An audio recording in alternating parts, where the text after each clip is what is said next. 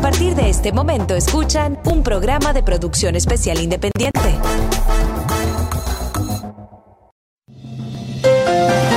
Un programa informativo donde las noticias son protagonistas. Economía, finanzas, política, negocios y entretenimiento. Esto es América en 60 Minutos. Hola, hola, hola, hola. Muy buenas tardes. Bienvenidos, eh, como siempre, a este su programa América en 60 minutos. Les saluda mm, Jackson López. Eh, Luis Eugenio hoy no va a estar con nosotros, pues eh, estamos con mucho trabajo acá en la oficina, así que vamos a tratar de sintetizar, de condensar todo lo que ha sido información el día de hoy, que por supuesto la llevaremos para todos ustedes en América en 60 minutos. Así que mm, desde ya vamos a decir lo que ha sido noticia. La noticia en 60 minutos. Y justamente hablando de lo que ha sido noticia, una de ellas tiene que ver eh, con que Florida frena la iniciativa a favor de la marihuana recreativa, a pesar de la cantidad de millones que había recaudado estos grupos a favor eh, de esta iniciativa. Líderes comunitarios se reúnen en apoyo al superintendente escolar de Broward. Y Miami-Dade alivia algunas restricciones del COVID-19 en el transporte público a partir de este domingo. A nivel de la NASA, es que tanto ella como la compañía Space eh, ha lanzado este viernes eh, con un gran éxito desde Cabo Cañaveral, aquí en Florida, la segunda misión comercial tripulada a la Estación Espacial Internacional. Lleva cuatro astronautas de Estados Unidos, eh, de Francia y de Japón. Y para ir cerrando, pues eh, noticias de Venezuela que no son muy alentadoras, y es que más de 5.000 venezolanos eh, temerosos se han refugiado en, en asentamientos colombianos ante el enfrentamiento que se ha generado durante estos últimos días en la frontera. Esto es parte de las informaciones. Y justamente con esta última que tiene que ver con los eh, venezolanos refugiados, pues hemos visto una estampida, si se quiere, de venezolanos en la zona, eh, la zona de Arauquita, esto en Colombia, debido a los intensos eh, combates que se han librado entre el ejército venezolano y algunos de la guerrilla colombiana, disidentes de la guerrilla colombiana. Hemos visto todo esto que se ha generado y que por supuesto tiene en terror a los eh, venezolanos que habitan en esta zona. Eh, hemos visto eh, que a pesar de que estos combates han terminado, pues hay un número de desplazados venezolanos importantes. De hecho, hay 50 albergues habilitados en esta zona de Arauquita con el fin pues de atender esta crisis humanitaria y vemos cómo ha aumentado el número de venezolanos que han llegado hasta allá en virtud de esta grave situación que se ha presentado en la frontera tanto las entidades nacionales e internacionales pues han brindado apoyo a estos eh, desplazados y tratan de alguna manera de atender todas estas eh, necesidades básicas de esta población migrante, estos venezolanos que están allá, eh, pero evidentemente no se vislumbra una solución a esta crisis y los recursos están escaseando porque además la situación va en aumento y sobre todo por todo lo que ha ocurrido durante los últimos días dentro de eh, este sector entre la frontera colombo-venezolana. Aquí hemos visto pues eh, está hay honda preocupación por parte del gobierno de Colombia eh, en virtud de que ya los recursos han venido escaseando ante esta, este número de connacionales, de venezolanos que lamentablemente pues no tienen a dónde ir, que están viviendo dentro de la frontera y que lamentablemente han sido testigos de esta situación tan dantesca entre el ejército venezolano y irregulares guerrilleros, que pues pareciera que siempre han tenido muy buenas eh, relaciones, la guerrilla con el ejército venezolano, pero estos aparentemente son disidentes de la guerrilla. Así que es una situación bien lamentable y muy triste para los habitantes de Venezuela y sobre todo los que están en este sector de la frontera colombo-venezolana. Hablamos con el tema de la marihuana, de la marihuana recreativa. Recuerden que ya se ha dado paso a la marihuana medicinal en el estado de Florida, al igual que otros estados. Sin embargo, han tratado de buscar una iniciativa que someta a votación eh, en Florida a la legalización de la marihuana, pero escúchelo bien, para el uso recreativo. Esta eh, sufrió un revés, eh, ya que no tuvo el respaldo del Tribunal Supremo Estatal. En este caso, eh, la decisión estuvo de cinco votos y dos, eh, dos cinco votos en contra y solamente dos a favor, en donde pues el Supremo encontró que la descripción de esta iniciativa eh, que buscaba incluir la votación de la marihuana recreativa para el año 2022 era engañosa porque no detallaba la posesión, no detallaba la distribución recreativa y pues que recuerden que esto sigue siendo un delito federal.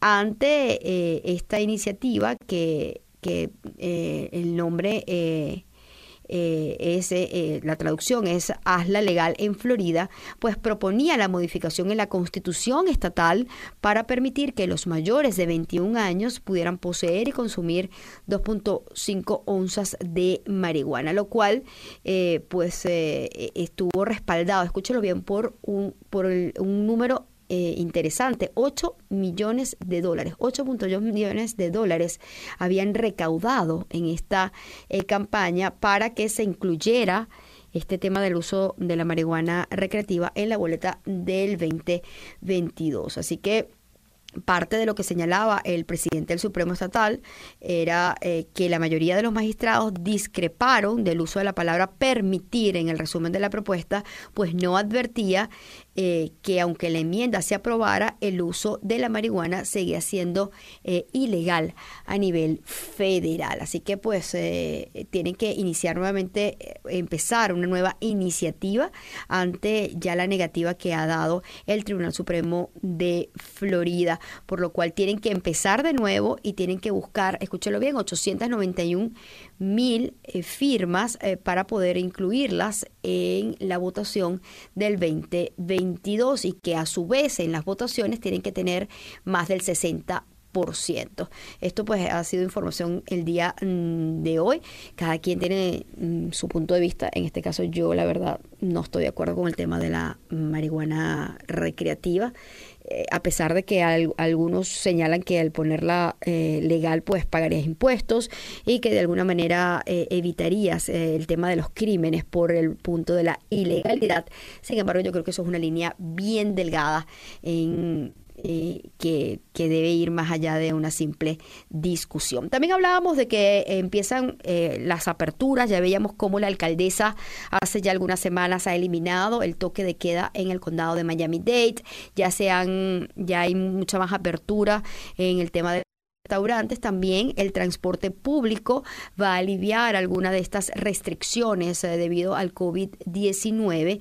Y es que si la gente viaja en autobuses, en Metro Mover, en Metro Rail, pues eh, ya va a tener más espacio disponible. Recuerde que el tema eh, no era solamente las típicas restricciones, sino que no podían sentarse con hasta, cierta distancia. Sin embargo, el requisito de las mascarillas sí van a mantener eh, sobre todo si eh, mientras esté viajando, mientras esté a la espera del autobús, sigue evidentemente el tema del distanciamiento social, pero eh, hay un aumento en la capacidad de personas a partir ya de este domingo. Así que si ustedes son los que toma el transporte público, aunque no son tantos acá en Miami, pues, pero si hay quien lo hace, ya tengan en cuenta que van a haber modificaciones. Se recuerde que también en la esta semana hemos hablado sobre Um. En la detención del eh, representante del, específicamente del superintendente escolar de Broward y, también de la asesora legal, en donde pues eh, uno de los cargos tiene que ver con perjuicio. Eh, el, superintendente se declaraba inocente ante ello y la comunidad de, negocios, líderes religiosos y diferentes funcionarios pues dieron una, una conferencia, se reunieron en el edificio de la Administración de Escuelas Públicas públicas del condado de Broward con el fin de expresar el apoyo al superintendente de las escuelas públicas, Robert Ronci. El, eh, el comisionado del condado de Broward señaló pues que el superintendente Ronci ha sido uno de los mejores superintendentes que se ha conocido en la historia del de, el condado como tal y que pues de alguna manera expresan el apoyo y que el futuro de las escuelas públicas quizás no sea tan brillante si no está la participación del señor Ronsi. Pues se recuerden eh, que él ha sido detenido por el, eh, en este caso por el, el tema de perjurio eh, en este caso haber mentido bajo juramento aparentemente. Sin embargo, hay algunos expertos que dicen que esto es muy difícil de determinar, pero está allí eh, ya la audiencia, eh, ya como tal el, el juicio se llevará a cabo para el mes de mayo en donde pues se le dará la lectura de cargos formales por estos cargos que se han presentado en el gran jurado estatal. La fecha específicamente es para el 12 de mayo, así que pues hay que darle seguimiento a esto y ver eh, qué es lo que pueda, qué es lo que va a ocurrir con respecto al superintendente de escuelas de Broward, que evidentemente tuvo un papel importante a lo largo de todas estas situaciones eh, que se generaron en Parkland eh, hace ya algunos años en donde hubo esta eh, donde hubo esta masacre lamentable de nuestros jóvenes acá en el estado de Florida. Y seguimos llevándoles información a través de América en 60 minutos y esto tiene que ver también con la parte de política, pero hacia lo que es el estado de California. Muchos dirán, bueno, pero ¿qué tiene que ver la política de California? Es que se está lanzando a la gobernación de ese estado un, un personaje pues que es muy mediático, que ha sido muy público, que perteneció a este clan de los eh, Kardashian, que, que, ha sido un reality show eh, pues manejado a nivel mundial. En ese momento él era el, padrastro de las Kardashian, el padre de las otras hijas, eh, de las hermanas menores de las Kardashian, que recuerden que se cambió de sexo, que es Kathleen Jenner, y pues ha anunciado su candidatura para ser gobernadora de California. quiere postularse por el partido republicano. Recuerden que eh, fue una gran atleta, eh, eh, la señora Kathleen Jenner, y pues el día de hoy ha señalado, ha, puesto ya, el, ha colocado en, el comunicado pues el inicio para correr en campaña como gobernadora de California. Eh, hay que hay varios puntos a acotar. Ella ya señalaba anteriormente que no se iba a lanzar en la política. Recuerden que en algún momento fue muy cercano al presidente Trump, a pesar de que después hubo diferencias por eh, ciertos señalamientos con la comunidad LGTB. Sin embargo, pues eh, eh, tiene un, un grueso importante que lo apoya, que la apoya en función de esta comunidad a la que representa.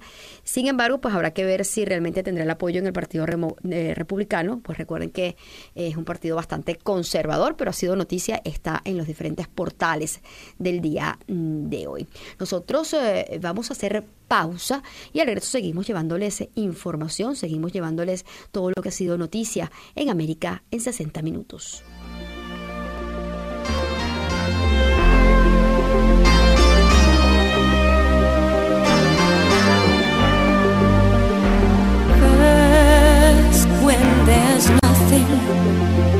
But a slow glowing dream that your fear seems to hide deep inside your mind.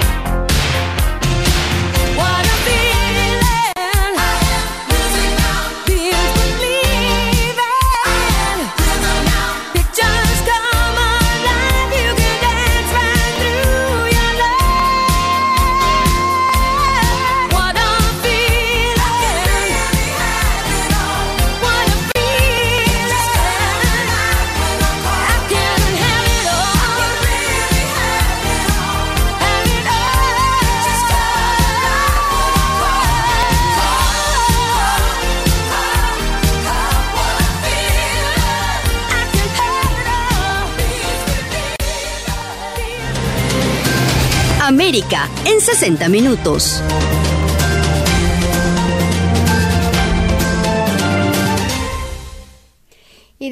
Eh, de América en 60 minutos. Está con ustedes eh, Jackson López. Hoy Luis Eugenio Dávila no está en el programa, pero trataremos y seguiremos llevándoles información de lo que se está generando el día de hoy, por supuesto, como todos los días. Y también hablar un poco de lo que es la parte económica, de la parte de finanzas, de qué hay de nuevo en este punto. Y así eso lo venimos eh, de la mano de Regal Tips. Regal Tips, todo lo que tienes que saber para tener una economía saludable. Así es, y venimos eh, de la mano de Regal Tax Advisory Group. Recuerden que si usted eh, necesita realizar eh, sus taxes que finalizan ya este 17 de mayo, pues puede llamarnos al 1-806-1000-TAX o 1-806-829. Recuerden que nuestras oficinas están ubicadas tanto en Doral como en Miramar y de acuerdo a donde usted se encuentre ubicado, pues se le haga más fácil llegar a cualquiera de nuestras dos direcciones.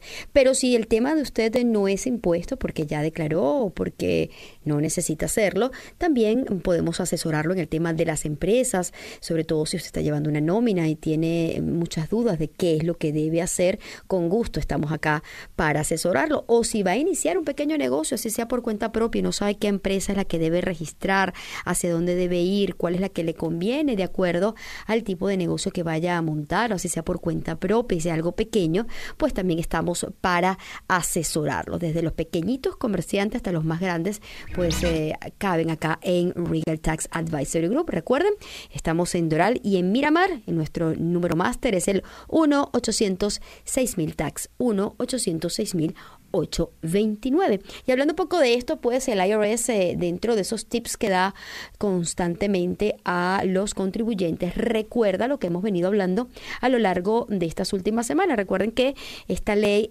ARPR PA, eh, pues eh, que en español es ARPA, que tiene que ver con eh, la ley aprobada eh, para darle más ayuda a los americanos.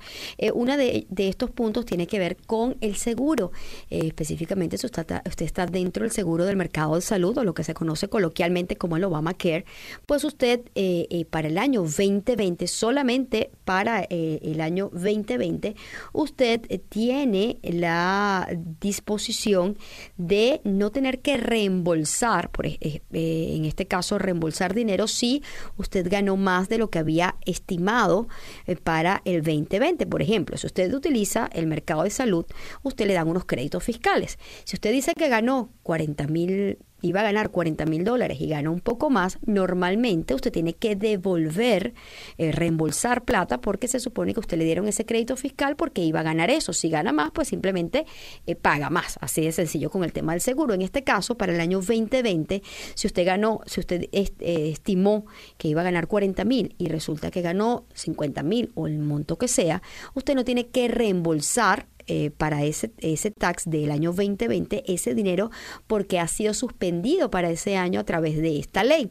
De igual manera, este crédito, eh, este, este crédito fiscal em, eh, tiene que ver para evitar y que usted tenga que derogar mucho más mucho más plata porque a veces pasaba que había ganado un poquito más por el tema del desempleo, este tipo de cosas, y que al final tenía que devolvérselo prácticamente al gobierno a través del de, eh, reembolso, pues por eso está eliminado. Y otro de los puntos que recuerda el IRS y que tiene que ver con el seguro es que eh, el, el, crédito fiscal para lo que es la prima, lo que usted iba a pagar eh, por seguro, también ha sido modificada y ha sido mucho más ampliada. ¿Por qué? Porque si usted ganaba de, no sé, de 40 mil a 50 mil, por ponerles un ejemplo, usted tiene que pagar un monto específico a través del mercado de salud, así sea el mismo eh, eh, que vaya, que el mismo seguro que iba a usar otra persona con menos ingresos, usted iba a tener que pagar un monto más elevado y muchos no, no calificaban para estos créditos fiscales. Entonces se ha ampliado un poco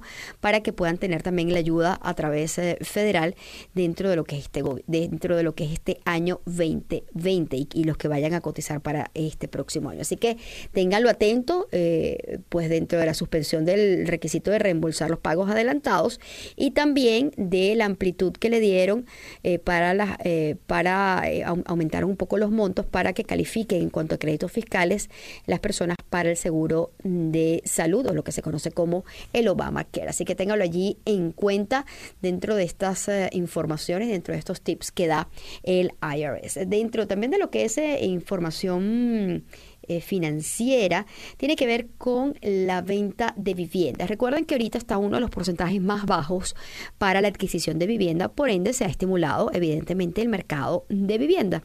Sin embargo, todo eh, todo ciclo, si no se busca estabilizar, pues eh, empiezan ya los cambios. Y en este, en este momento estamos hablando de que hay ciertas evaluaciones en que las viviendas están eh, sufriendo una caída la compra de viviendas porque no hay la cantidad de viviendas suficientes y al no haber, la, al haber una escasez de oferta, evidentemente se suben los precios. Entonces ya quizás los precios que estábamos acostumbrados de ver en el mercado han ido aumentando eh, en virtud de que hay menos oferta en el mercado. Esto es un tema de, demanda, oferta y demanda.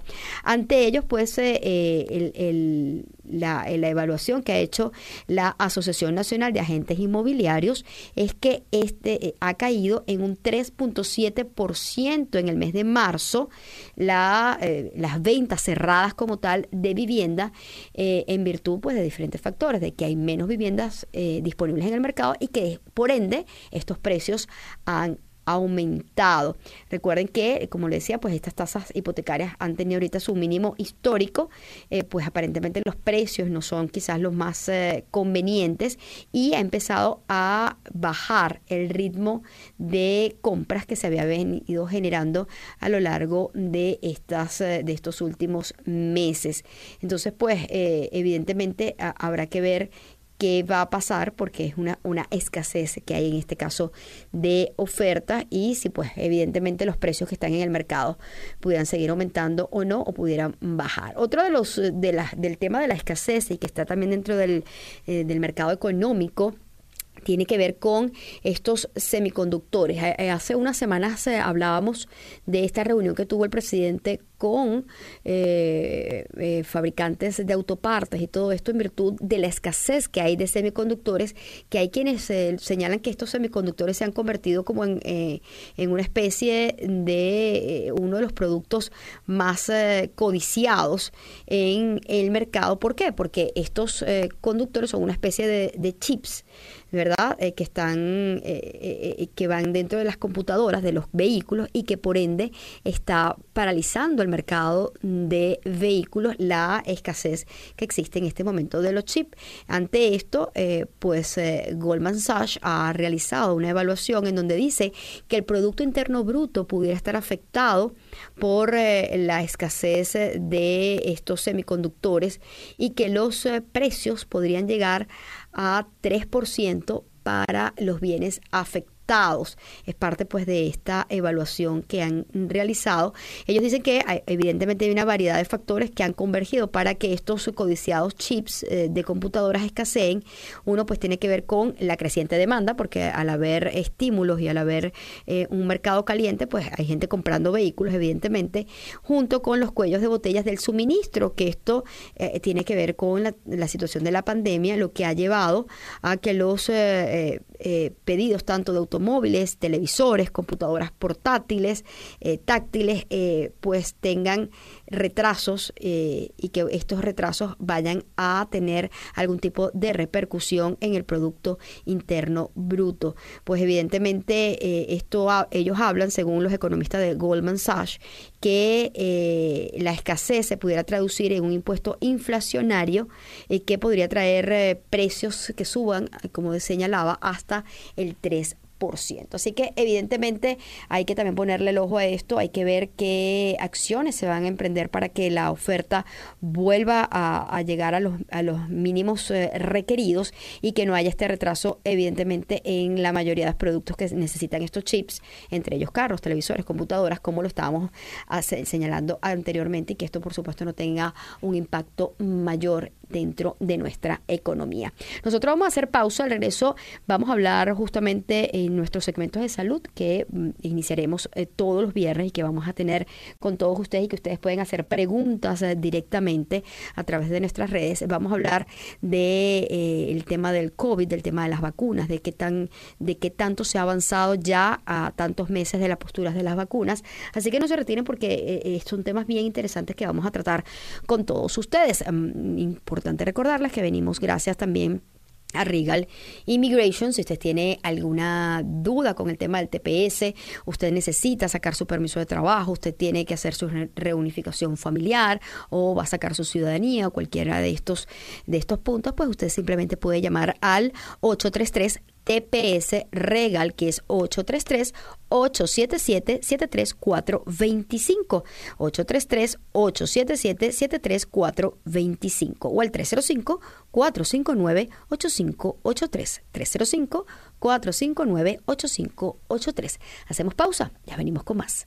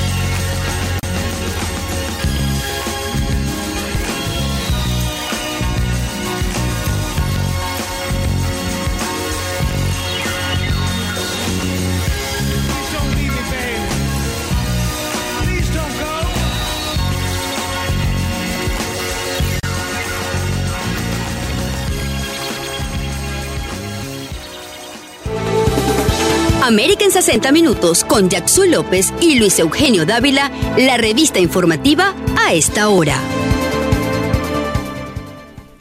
Así es, y ya hoy viernes, terminando esta semana laboral, que para muchos pues ha sido un poco pesada, pero eh, que ha tenido mucha información también y que tratamos eh, siempre de llevárselas a todos ustedes.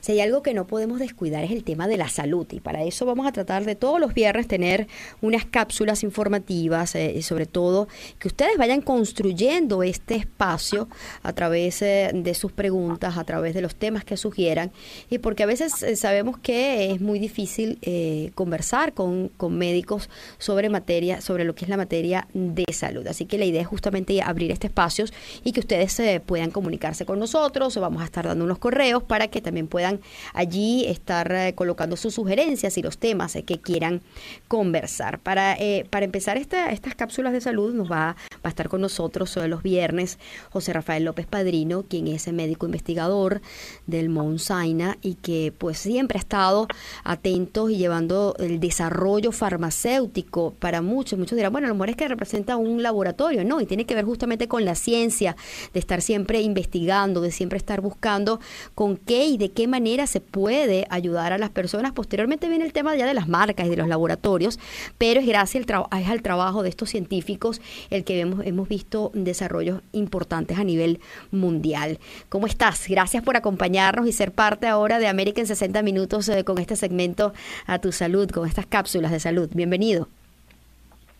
Eh, buenas tardes, Yatsu, exclusiva a todos los radioescuchas que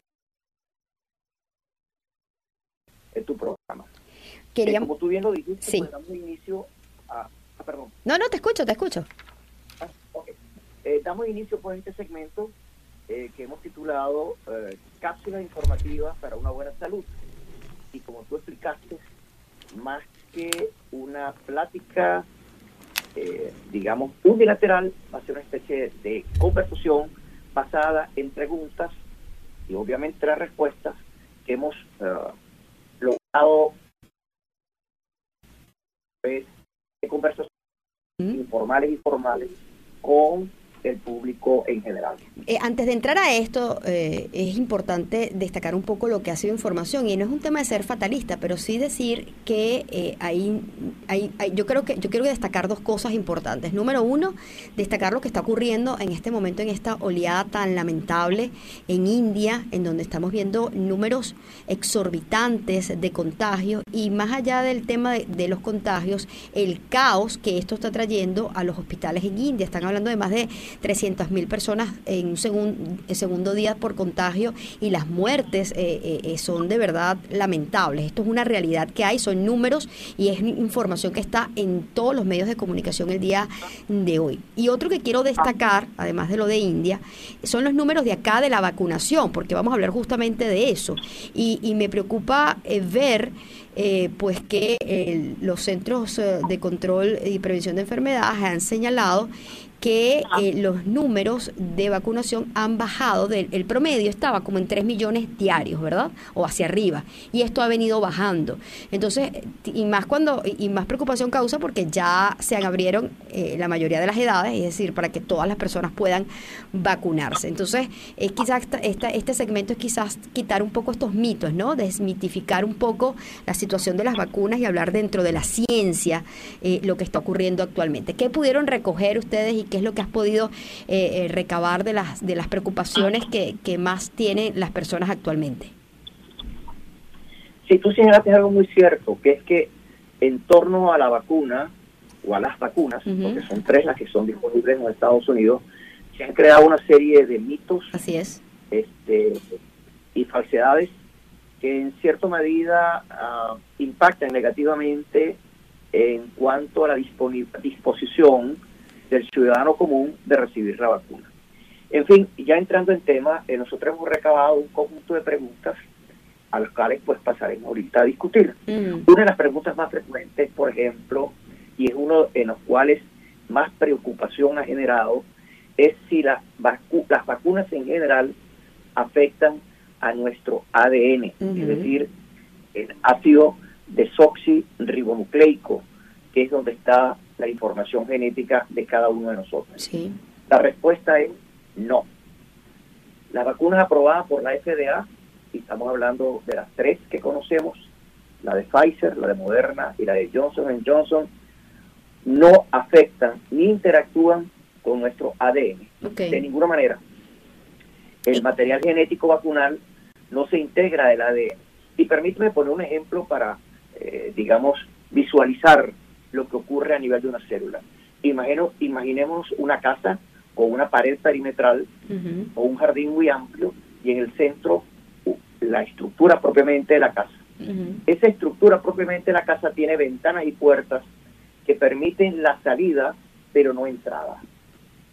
De tal manera que cuando nosotros recibimos el agente vacunal, el agente vacunal logra traspasar la, eh, digamos, el limitante perimetral, el perímetro, perimetral, el perímetro y se queda en el jardín, donde va a proveer la información necesaria para que se produzcan los anticuerpos.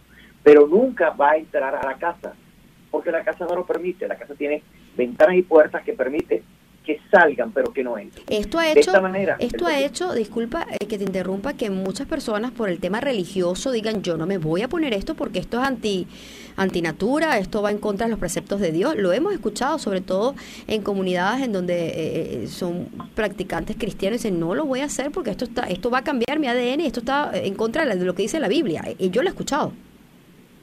No, no, eso es totalmente cierto. Es decir, eh, si tú oh, partes de la premisa equivocada de que el agente vacunal va a modificar tu ADN, es decir, va, a modificar el material genético, indudablemente, aparte del aspecto religioso, tiene otro aspecto que es el médico. Claro. Porque indudablemente tú sabes los cambios que puedan ocurrir a ese nivel. Sí, sí. Pero eh, lo que tú acabas de señalar es, es una gran verdad y mucha gente rechaza el recibir la vacuna claro. por principios seriamente religiosos, porque son contra eh, la voluntad del Señor que estableció que cada uno de nosotros fuera como somos. Exacto. Ahora, dentro de esas preguntas, tengo entendido que una de las que más eh, llamaba la atención era las fases que, que, realmente tiene una vacuna, porque lo hemos escuchado también en diferentes oportunidades. Dice, pero es que a mí me da miedo, porque esa vacuna la sacaron muy rápido. Eso fue así como corriendo, que dieron la autorización. Eh, explícanos un poco, porque además es parte de tu trabajo constantemente, eh, porque siempre están haciendo experimentos, siempre están tratando de crear nuevos medicamentos para ayudar a, la población en general y conoces perfectamente cuáles son las fases, cuál es el proceso y sobre todo si el F, la FDA por, por, un eh, por un tema de rapidez pudiera aprobar o no una vacunación express. Sí, bueno, fíjate, eh, una vez que eh, el proceso de elaboración de un medicamento o una vacuna debe cumplir una serie de exigencias y protocolos que, eh, digamos, se cumplen eh, en forma rigurosa, independientemente que el medicamento sea aprobado por vía de emergencia o por vía ordinaria. Una vez completado toda la parte experimental, es decir, la parte que se hace en animales, donde se estudia la toxicidad aguda, la crónica, eh, la teratogenicidad, etcétera, etcétera. Cuando entra la fase clínica per se, todo medicamento vacuna debe cumplir tres fases fundamentales y una cuarta fase que es de seguimiento. Las tres primeras son las que permiten su aprobación, la cuarta y simplemente es un seguimiento o lo que se llama farmacovigilancia. Pero veamos cada una de ellas en forma muy breve, obviamente. En la primera fase, el, digamos como se inicia el estudio, está orientada a probar la seguridad de la vacuna determinar la dosis e identificar los posibles efectos secundarios en una pequeña cantidad de personas. Son estudios muy pilotos que se hacen 100 personas, 150, 200. Se está en esa fase fundamentalmente estudiando la seguridad, la dosis y los efectos secundarios. Recuerda que ya se ha completado toda una fase experimental. Con animales, sí. No es que exactamente, se está utilizando el paciente como conejillo de India.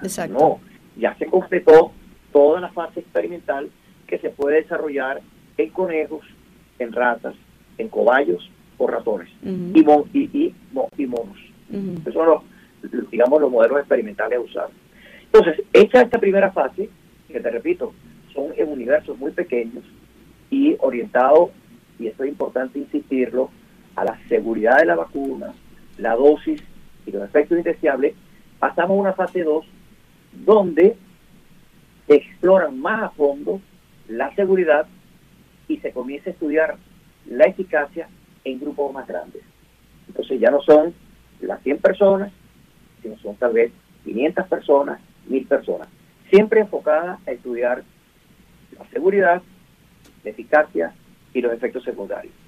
De ser aprobada es algo fácil, porque cada fase, para darle continuidad, debe ser aprobada por el ente regulador, que en este caso la FDA. Pasamos a la fase 3, que es sumamente importante. Muy pocas vacunas llegan a la fase 3.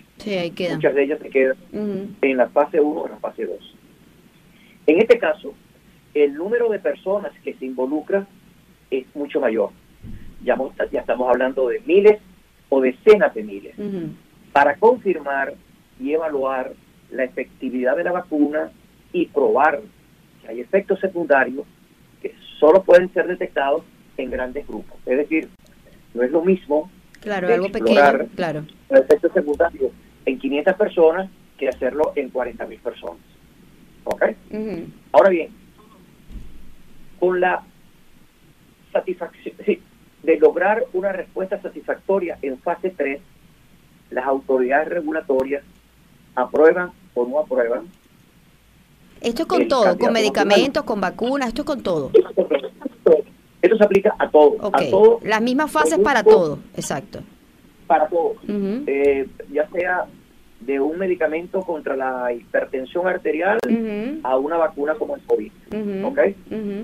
Y luego pasamos entonces a una fase 4, que es muy importante y que muchas veces la gente subestima o no le presta atención. Es que se lleva a cabo después de la aprobación regulatoria del, del candidato vacunal e implica un seguimiento adicional. Que es en la que estamos. En una población muy amplia. En eso estamos ahorita, eh, eh, digamos, con respecto a las tres vacunas que han sido aprobadas en los Estados Unidos. O sea, se le da un seguimiento en, que, en el momento que empieza eh, es, ya la distribución masiva, ¿cierto? Que es lo que están haciendo ahorita. Sí, exactamente. Es decir, una vez que el, que el, candidato vacunal fue aprobado y dejó de ser candidato vacunal para transformarse en vacuna, eh, las autoridades regulatorias, de nuevo la FDA, le hace un seguimiento en el tiempo en cada uno de los vacunados. Es decir, cuando uno recibe vacuna, uno tiene eh, la posibilidad de reportar cualquier efecto indeseable de entre los esperados o no esperados. Ahora. Y aquí esto no... En, función de eso, eh, eh, ¿por qué el tiempo quizás fue más corto en cuanto a, a, lo que por lo general esperan de, de, este tipo de vacunas? En cuanto a los tiempos, ¿los acortaron? ¿Venían trabajando cosas previas? ¿Qué pasó ahí? Bueno, hay varios factores que confluyen en, forma positiva en cuanto al poco tiempo que se utilizó para la producción de las vacunas. En primero, primero, en primer punto, debemos de señalar el trabajo titánico de una doctora llamada Katalin Carico. La doctora Carico es una bioquímica húngara especializada en mecanismos mediadores del ARN y que su trabajo científico, que lo inició por allá en el 2008, o sea, no estamos hablando de algo que ocurrió ayer, en el 2008, su trabajo estaba centrado en demostrar que el ARN mensajero podía ser utilizado como vehículo para llevar información a la célula a fin de que ésta produjese proteínas específicas. Entonces, ella logró demostrar, junto con el doctor Weissman, allá en el, en el 2008, que inyectando el ARN mensajero... Podías utilizarlo como un arma, si se quiere. Como, un vehículo para proveer información a la célula, en términos generales, no tan solo desde el punto de vista vacunal, sino en términos generales. Y esto ha dado, digamos, sus trabajos insignes, han dado pie a múltiples aplicaciones, como en el caso de pacientes cancerosos, en el manejo de pacientes cancerosos, así como en el mundo de las vacunas. Ese es el primer factor. Un trabajo que fue desarrollado hace muchos años atrás, estamos hablando desde el 2008, y este, que dio pie a que se creara una nueva perspectiva, una nueva vía para lograr transferir información a la célula. Eso por un lado. Ahora, ¿qué hace esto diferente a lo de las vacunas tradicionales? Bueno, las vacunas tradicionales toman 5 o 10 años, muchas de ellas, en desarrollarse, y están concebidas en desencadenar una respuesta inmunitaria mediante la inoculación de un germen que puede ser atenuado, inactivado o muerto. Entonces, fíjate bien, aquí nosotros en las vacunas tradicionales agarramos el modelo experimental y le proporcionamos el agente, como te dije, atenuado, que eso se logra en el laboratorio, inactivado también en el laboratorio o simplemente muerto. Y la célula tiene que entonces comenzar por reconocer los antígenos de ese producto que ha sido inoculado, lo cual requiere tiempo. Por, eso, por eso es que quizás esas vacunas se tardan tanto. Eso es uno de los puntos, hablándolo científicamente, que es un poco complejo entender, pero para que la gente lo pueda captar.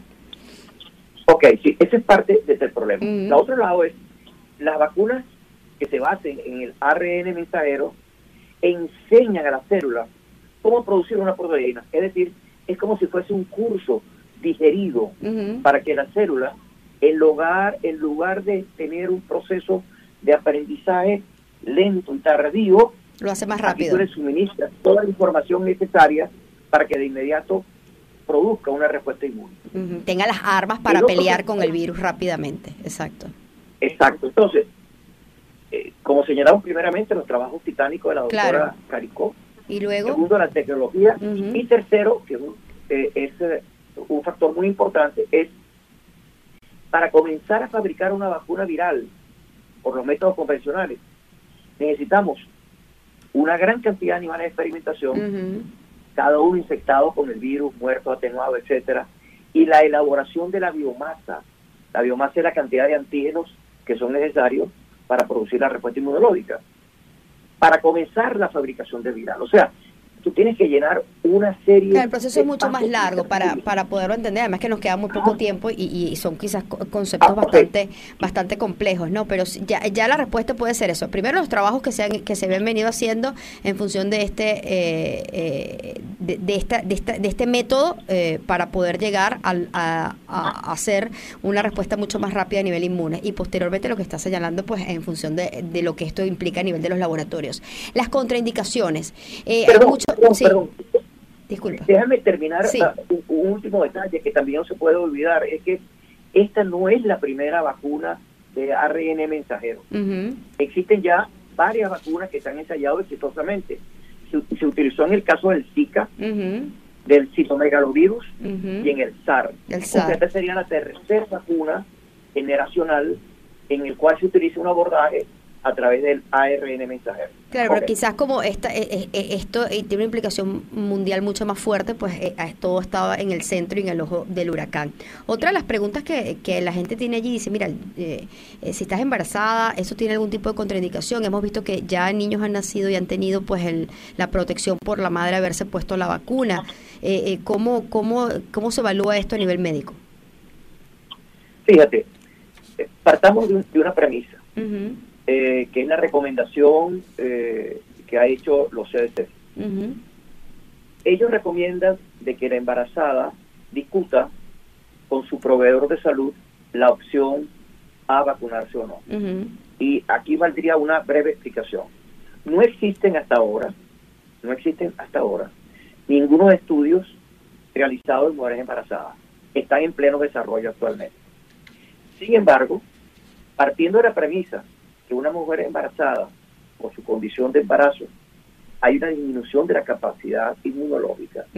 Y tomando en consideración de que la vacuna en sí no te va a producir eh, COVID, porque la, la vacuna en sí no tiene el virus como tal, lo que tiene es un fragmento del virus.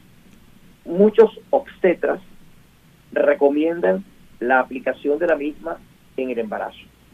Otros obstetras son un poco más cautos y dicen, vamos a esperar que salgan los resultados que lo está llevando adelante Pfizer y en base a ello recomendamos o no. Pero la contraindicación no existe. Ok, nos, tenemos que ir lamentablemente y el tiempo no nos alcanza para tanta cosa, ¿no? Eh, el tema de Johnson Johnson que posiblemente puedan eh, ya rápidamente, que posiblemente puedan aprobarla nuevamente o, darle el, el, ejecútese nuevamente acá en los Estados Unidos eh, por parte de los CDC y está justamente esa evaluación. ¿Realmente son seguras? Mira, la vacuna de Johnson Johnson, al igual que las otras dos que han sido aprobadas por la FDA, sí son seguras. Okay. Recordemos que los eventos tromboembólicos que han sido reportados relacionados con la vacuna Johnson Johnson fueron seis personas en un universo de 6.8 millones. Eso implica, eso implica que la incidencia es del 0.0009. Y a manera de ejemplo, para terminar, rapidito, sí. Fue muy breve. Sí. Ya, si comparamos esta incidencia que repito, es del 0.0009, contra la incidencia de riesgos tromboembólicos en los fumadores es de 0.28. Es mayor, o sea, si tú fumas tienes más riesgo de, que tengas un coágulo al que te pongas la vacuna, rapidito para entenderlo así, ¿cierto? Así es. Bueno, se nos ha ido... Que tienen al igual que los velos largos Wow, o sea que es más, es más el riesgo que tienes con cualquier otra de, estas, de estos puntos. De verdad que se nos ha ido el tiempo. Gracias por acompañarnos. El, viernes pues trataremos de llevarles otro tema a todos ustedes dentro de, estos, eh, de estas cápsulas de salud con José Rafael López eh, Padrino. Y en lo que tengamos ya el correo y todo, vamos a estar dándoselo a las personas. ¿No es así? Muchísimas gracias por acompañarnos a todos ustedes a través eh, de América en 60 minutos. Recuerden que venimos gracias a Regal Tax Advisory Group y Regal Immigration. Si quieren llamarnos al 833 877-73425. Estamos a su orden. Feliz tarde, feliz fin de semana y nos vemos el próximo lunes y nos escuchamos mañana a través de Actualidad 1040.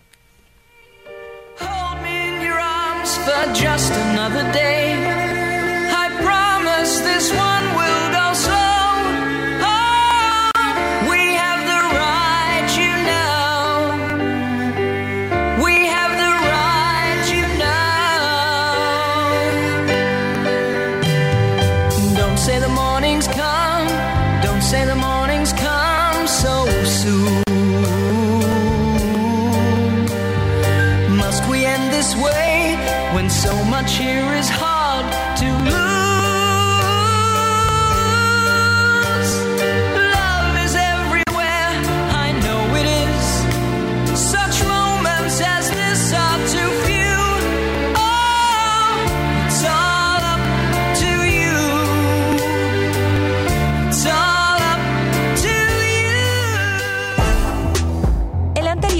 show especial de producción independiente.